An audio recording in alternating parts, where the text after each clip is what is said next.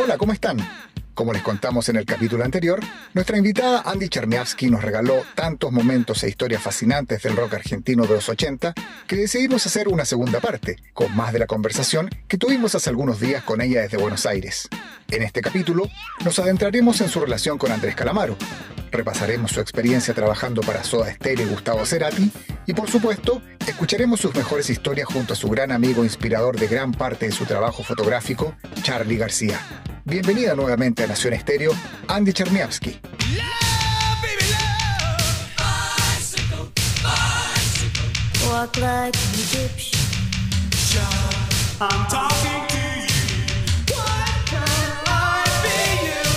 Las canciones ya las conoces. Ahora escucha sus historias.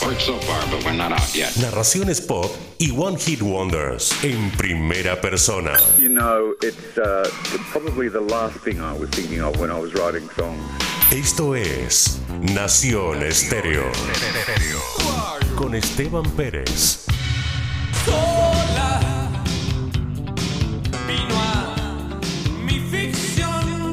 Bueno, Andy, una de las bandas argentinas más grandes en nuestro país es sin duda Soda Stereo. Desde el gran fenómeno de la soda manía, aquel mítico concierto en el Festival de Viña del 87 y la relación cercana de Gustavo con Chile. Hay fotos clásicas tuyas como la tapa del libro Uniendo Fisuras de la época de Signos, hasta otras imágenes ya icónicas que le hiciste a Gustavo Cerati. Cuéntame en qué momento y cómo comenzaste a trabajar con Soda y con Gustavo. Bueno, yo en realidad este, eh, empecé a trabajar con Soda Stereo más que nada cuando yo en el 85 empiezo a ser eh, la fotógrafa de Rock and Pop, de la revista Rock and Pop, ¿no?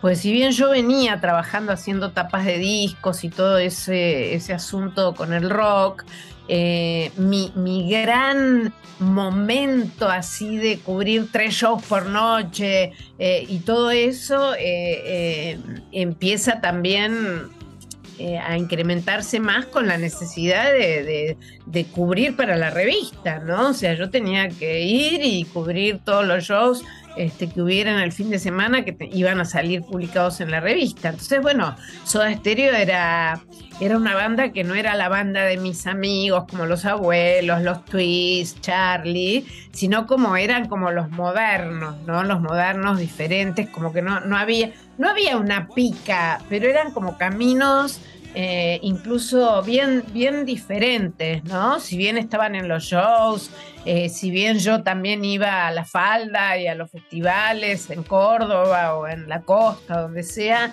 no eran parte de mi grupo, digamos, de amigotes, ¿no? Este, y yo, yo entré tarde a la sodamanía.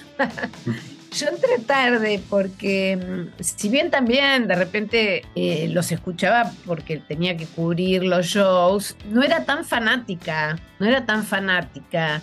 Tenían como más ese, ese grupo, una especie de, de, amigos que estaban siempre en los shows y qué sé yo, que eran como los más modernos de los modernos. A mí eso me daba un poquito de, distanciamiento, eh, porque yo no era tan moderna. Este, y, bueno, yo era más de los tweets, de Virus, de, los abuelos, de Charlie, venía de otro, como de otro palo del rock, ¿no?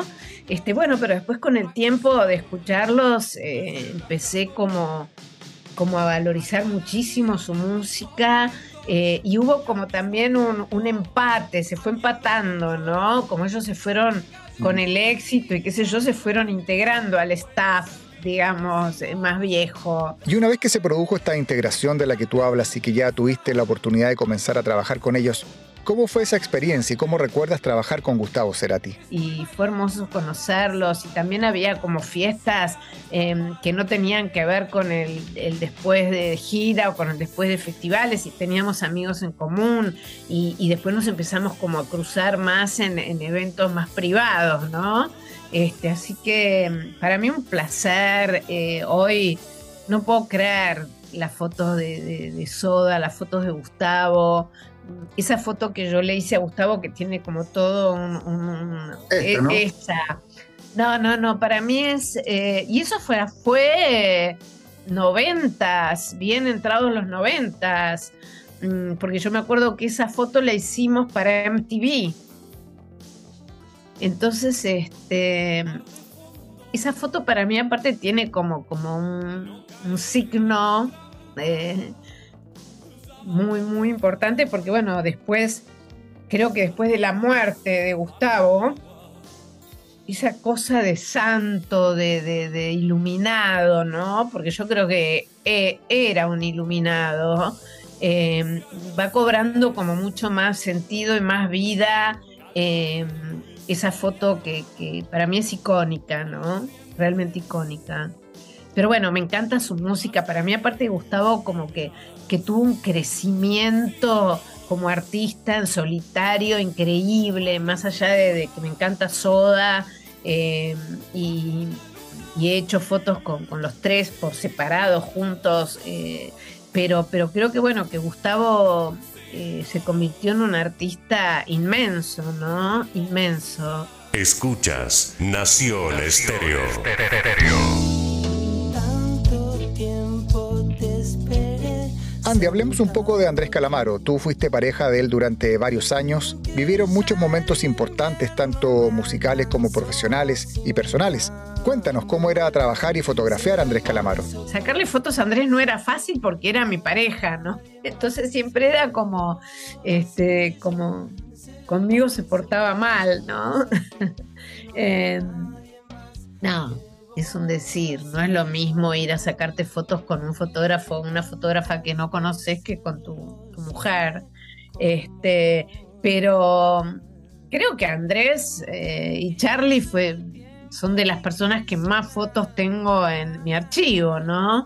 Este, Andrés también de la, del día a día, de la vida diaria, este, de gira de los abuelos, solista, eh, bueno, qué sé yo, familiares, cumpleaños, lo que se te pueda ocurrir, eh, y me encanta, y tengo muy buena onda con Andrés, lo quiero inmensamente. Eh, hace poco nos, nos mandamos saludos en la radio a través del Bebe, que yo fui a hacer una nota también sobre el libro. Este, y es como, no sé, te diría que es muy extraño lo que me pasa con Andrés, porque es como,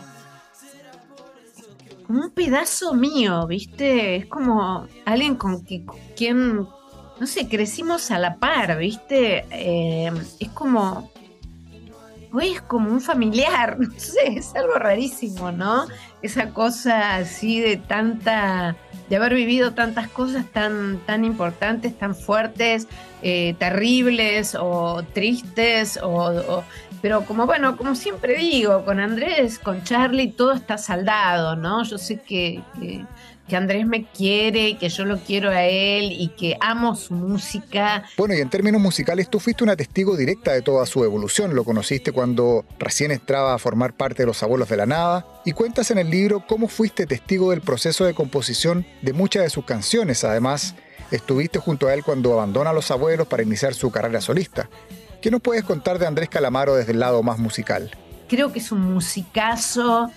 Eh, es verdad lo que él dice, eh, el otro día lo escuchaba en un, o lo leía, no me acuerdo, en una nota donde él dice, yo no soy cantante, yo no canto en un asado, no canto en una guitarreada, no canto en un cumpleaños, es verdad.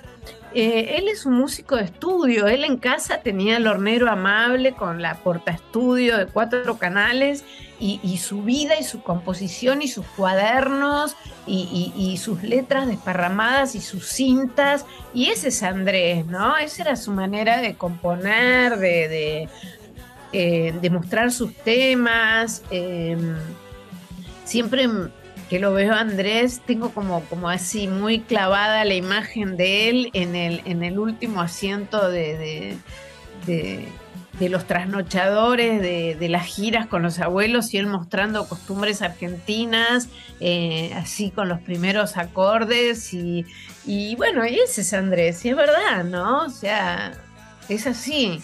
Todas sus, grandes cosas eh, son, son, son así, de una pequeña letra, en el estudio, y a mí me parece...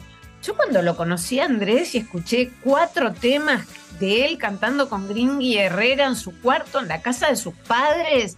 Yo dije, esto es, O sea, esto no lo vi nunca, esto no lo vi nunca. Mirá que yo lo conocía a Charlie, a Morris, eh, había eh, eh, escuchado a Manala, Spinetta, Almendra, o sea, venía del Centro de Artes y Ciencias, pero pero las canciones de Andrés, así es el calor, con Gringui Herrera en el balcón, en la, en la calle Las Heras, en, el, en, el, en la casa de los viejos de Andrés, eso no me, eh, nunca había eh, estado con un músico así, ¿no? Eh, con esa facilidad de, palabra que, tiene Andrés, ¿no? Que debe tener, yo diría que Andrés podría llevar publicados mil discos, ¿entendés? Mil, pero, o dos mil, no te miento, ¿eh?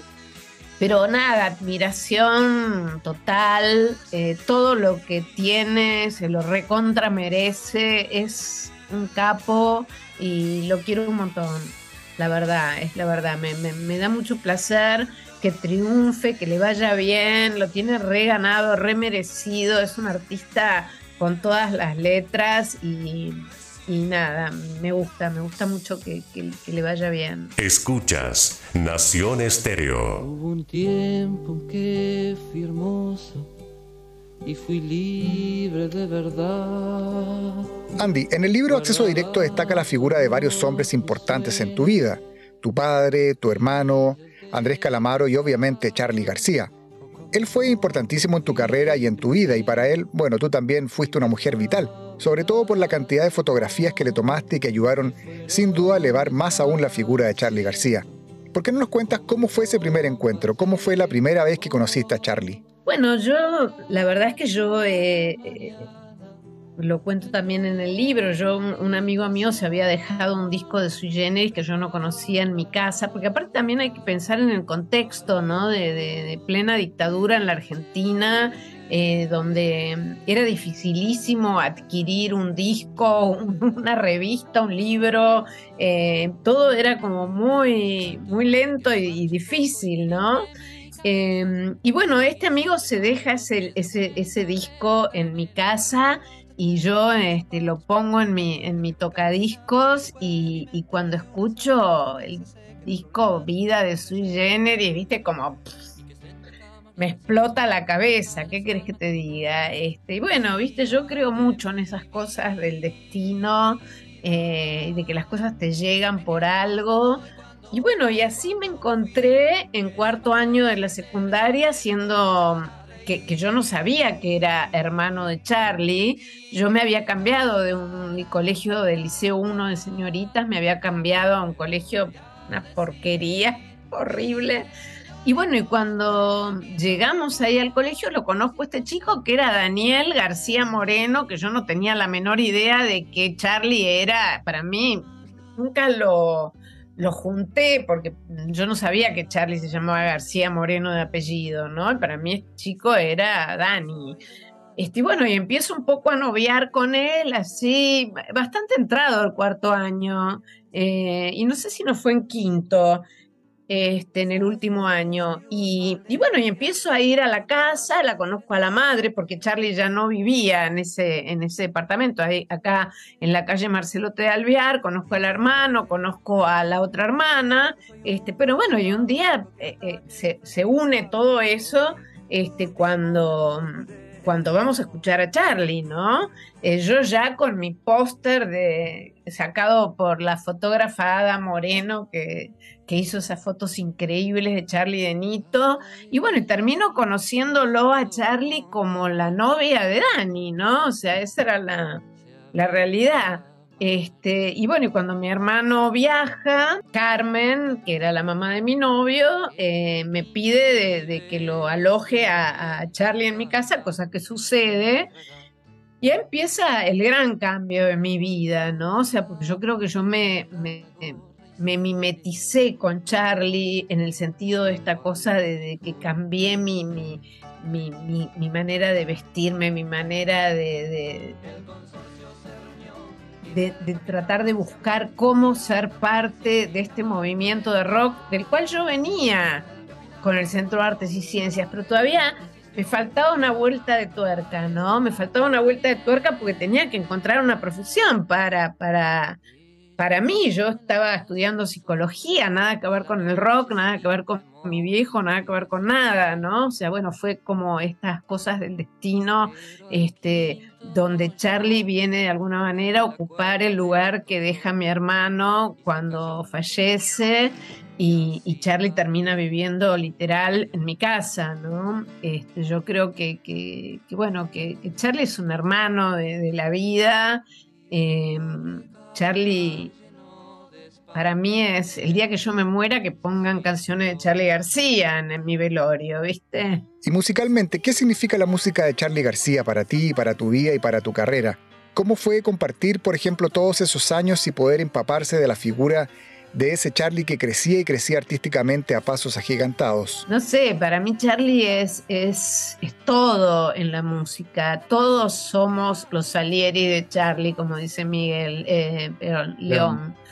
Eh, porque, mm, porque todos le robamos a él algo. Yo en este caso, este, una manera de ver la vida, una manera de pensar, una manera de vestirme, una manera de eh, de disfrutar, de, digamos, incluso con un Charlie totalmente desconocido para todos nosotros, ¿no? Pero Charlie con el que comíamos milanesa con puré, eh, Charlie con el que tomábamos este vino blanco o whisky en el living de casa sentados sobre almohadones, eh, Charlie con el que veíamos los partidos de Argentina con una papa en la antena arriba de la, de la tele, ¿no? Entonces, este, un Charlie con el que íbamos al cine, digamos, un Charlie totalmente desconocido, que no era una estrella, que no era un loco, que no era... Eh, que no tenía ninguna de las connotaciones eh, que uno podría ponerle hoy a Charlie. Claramente era un pibe súper limpito, con camisita cuadro, súper recontra bajo perfil, este, que sí se por ahí se ponía así un pañuelito para tocar con Nito, ¿no? Este, después ya empezó como a cambiar un poco y a vestirse diferente, em, pero era como éramos, éramos niños, o sea, viéndolo ahora, desde la adultez, eh, siendo madre y habiendo pasado tanta agua abajo del puente, em, la verdad es que éramos niños y nuestro juguete era la música, la cámara, la fotografía, la pintura, el arte, esa avidez por descubrir. Eh, conseguí el último disco de este, Pink Floyd, no, era todo como este, eh, ese, ese, despertar, esa fascinación, ¿no? Cosas que yo perdí por completo. Yo hoy no admiro a nadie.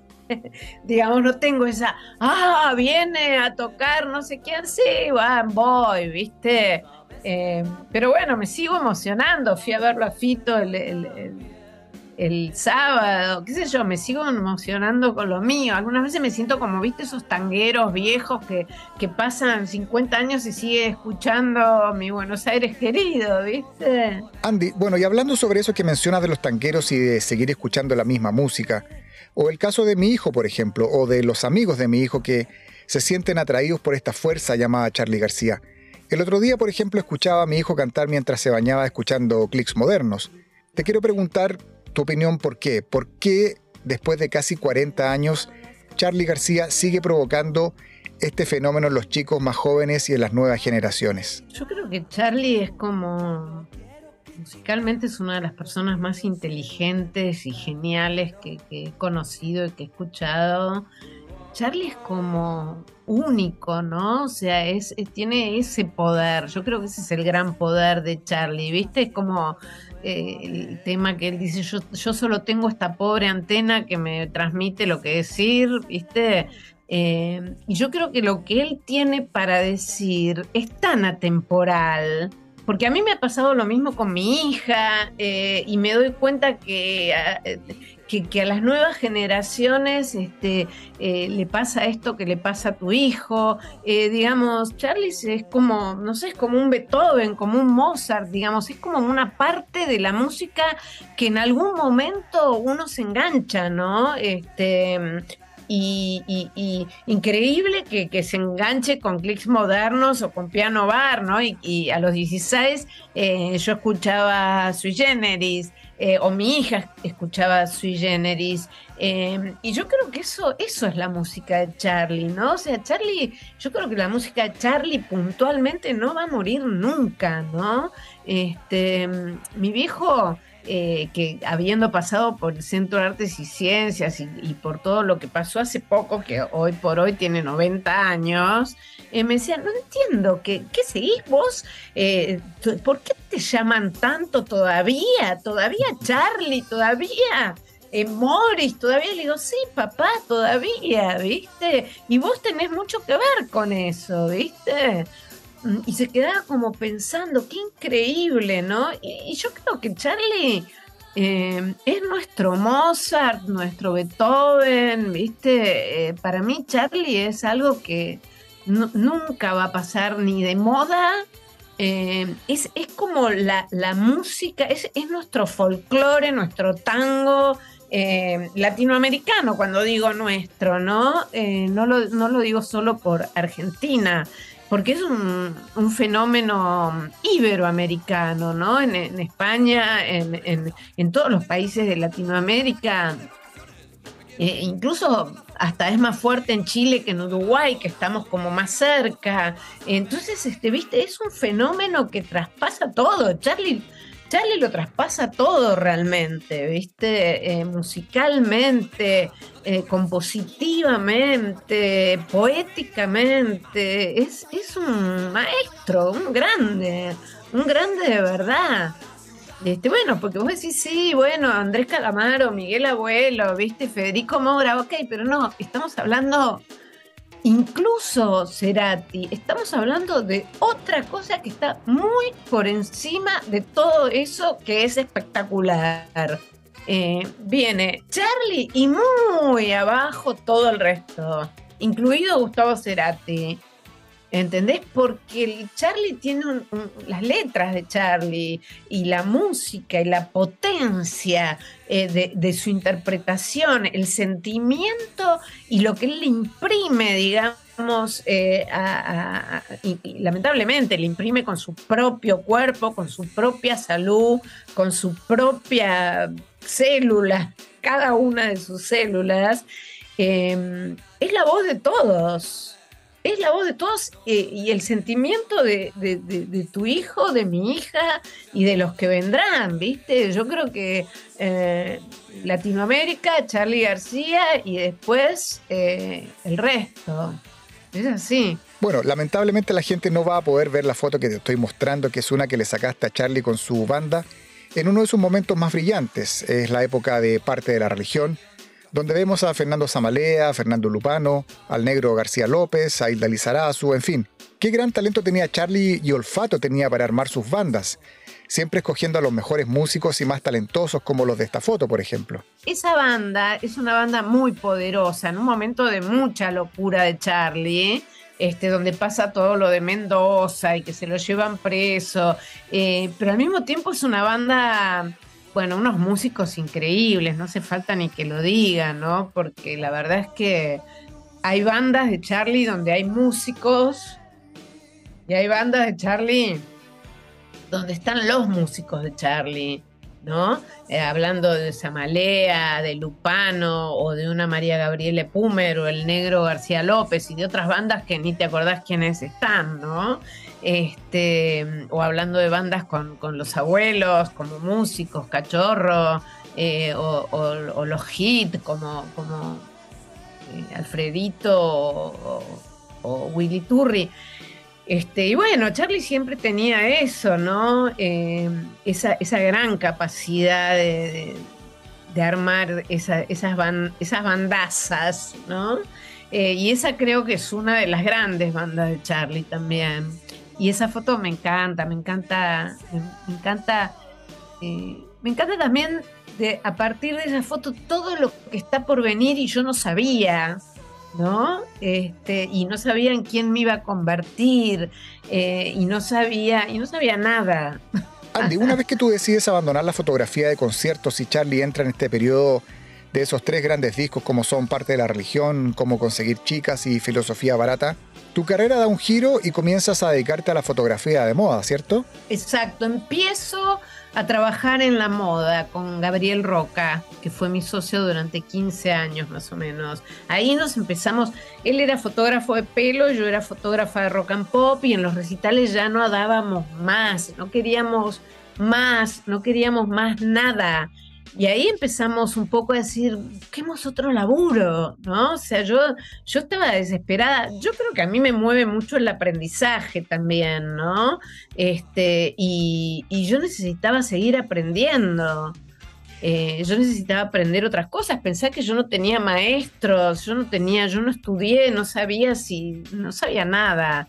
Este, y hoy doy clases en todas las universidades, ahora me voy a dar clases a una universidad Colombia. Eh, eh, la verdad es que es increíble eh, cómo se fue dando mi carrera, ¿no? Y, a mí, bueno, tener esta charla con vos me emociona un montón porque, bueno, porque me lleva a, darme cuenta lo que, lo que yo viví, ¿no? Lo que yo viví es increíble. Este, y el libro un poco es, es eso, ¿no? Es es qué loco esta mina, este, todo lo que le pasó en la vida, dónde está parada, todo lo que hizo y, con nada, porque no teníamos nada.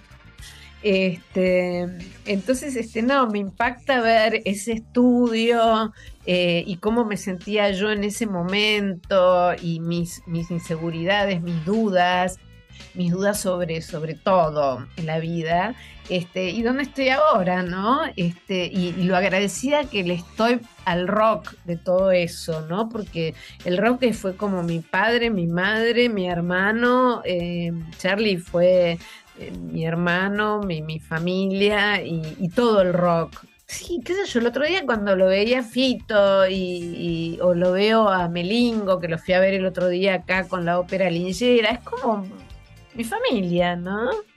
Este, y es muy lindo eso, es muy lindo. Le estoy muy agradecida eh, a esa contención que me dio el rock en ese momento, ¿no? En general.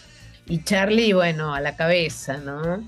Para terminar, quiero preguntarte lo siguiente. Sé que eres una gran acumuladora y que guardes prácticamente todo de la época de los ochentas. Flyers, afiches, entradas, fotos inéditas, obviamente, material de memorabilia. ¿Cuándo vamos a poder ver todo ese material, ya sea en una exposición o en un nuevo libro? Y además aprovecho de preguntarte por tus próximos proyectos. Mira, estoy a punto de estrenar un documental, eh, un poco inspirado por el libro, que tiene más de fotografía y más de todas estas cosas que estamos hablando, pero bueno, ya para la pantalla grande. El documental se llama Expuesta eh, ojalá esté en alguna plataforma, todavía no se estrenó, todavía recién lo acabo de ver terminadito. Em, es muy lindo, yo soy la única protagonista, cosa que eso me hace decir mejor no lo quiero ni ver. este me da un poquito de miedito y de vergüenza. Tiene una canción preciosa que compuso para el documental Hilda Lizarazu, que se llama Expuesta, la canción. Eh, y que tuve la suerte de escucharla ahora en vivo y me encantó. Em, y bueno, eso es lo próximo que van a ver. Este, ojalá pronto se pueda ver en alguna plataforma, no lo sé, mm, pero seguramente en algún lado lo van a poder ver. Este, y después todo lo que venga, siempre estoy dispuesta. Ahora voy a empiezo con una muestra en un lugar, una ciudad que se llama Olavarría, acá en el sur de la provincia de Buenos Aires. Y me encantaría, la verdad es que lamentablemente estamos mal eh, para, publicar libros y hacer muestras y nunca, nunca hay presupuesto, pero las ganas están siempre, ¿no? Y, las ganas de, de, seguir con Los Ángeles de Charlie o como se llame, siempre en contacto con Hilda y con Nora. Ahora vengo de, con Norita que nos fuimos al Congreso Nómade en San Nicolás, o sea, charlas, contacto con la gente, libros, eh, entrevistas, películas, todos los formatos, bienvenidos sean. Este, y bueno, así, lo que surja será, será hecho. Querida Andy, ha sido un placer inmenso y un lujo haberte tenido en estos dos capítulos de nuestro podcast Nación Estéreo. Te mando un gran abrazo y esperamos poder tener noticias tuyas y de tus nuevos proyectos muy pronto. Un abrazo y muchas gracias. Me parece bárbaro, Esteban. Bueno, un placer, te súper agradezco. Igualmente, nos vemos. Gracias. gracias. ¿eh? Chao. chao, Estás en Nación Estéreo. Bueno, y esa fue la gran charla que tuvimos con la tremenda fotógrafa argentina Andy Charniavsky y sus grandes historias sobre el rock argentino de los 80. Los dejo invitados e invitadas a que sigan nuestro Instagram Nación Estéreo y como siempre, agradecer al gran Alfonso Romero por la postproducción y a la gran voz en off de don Lucho Muñoz. Un abrazo y nos escuchamos muy pronto. Chao.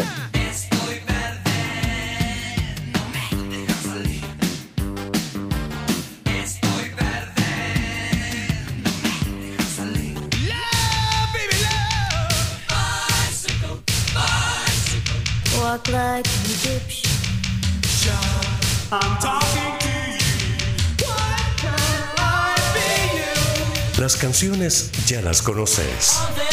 Ahora escucha sus historias. So far, but we're not out yet. Narraciones pop y One Hit Wonders en primera persona. You know, it's uh, probably the last thing I was thinking of when I was writing songs. Esto fue Nación Estéreo con Esteban Pérez.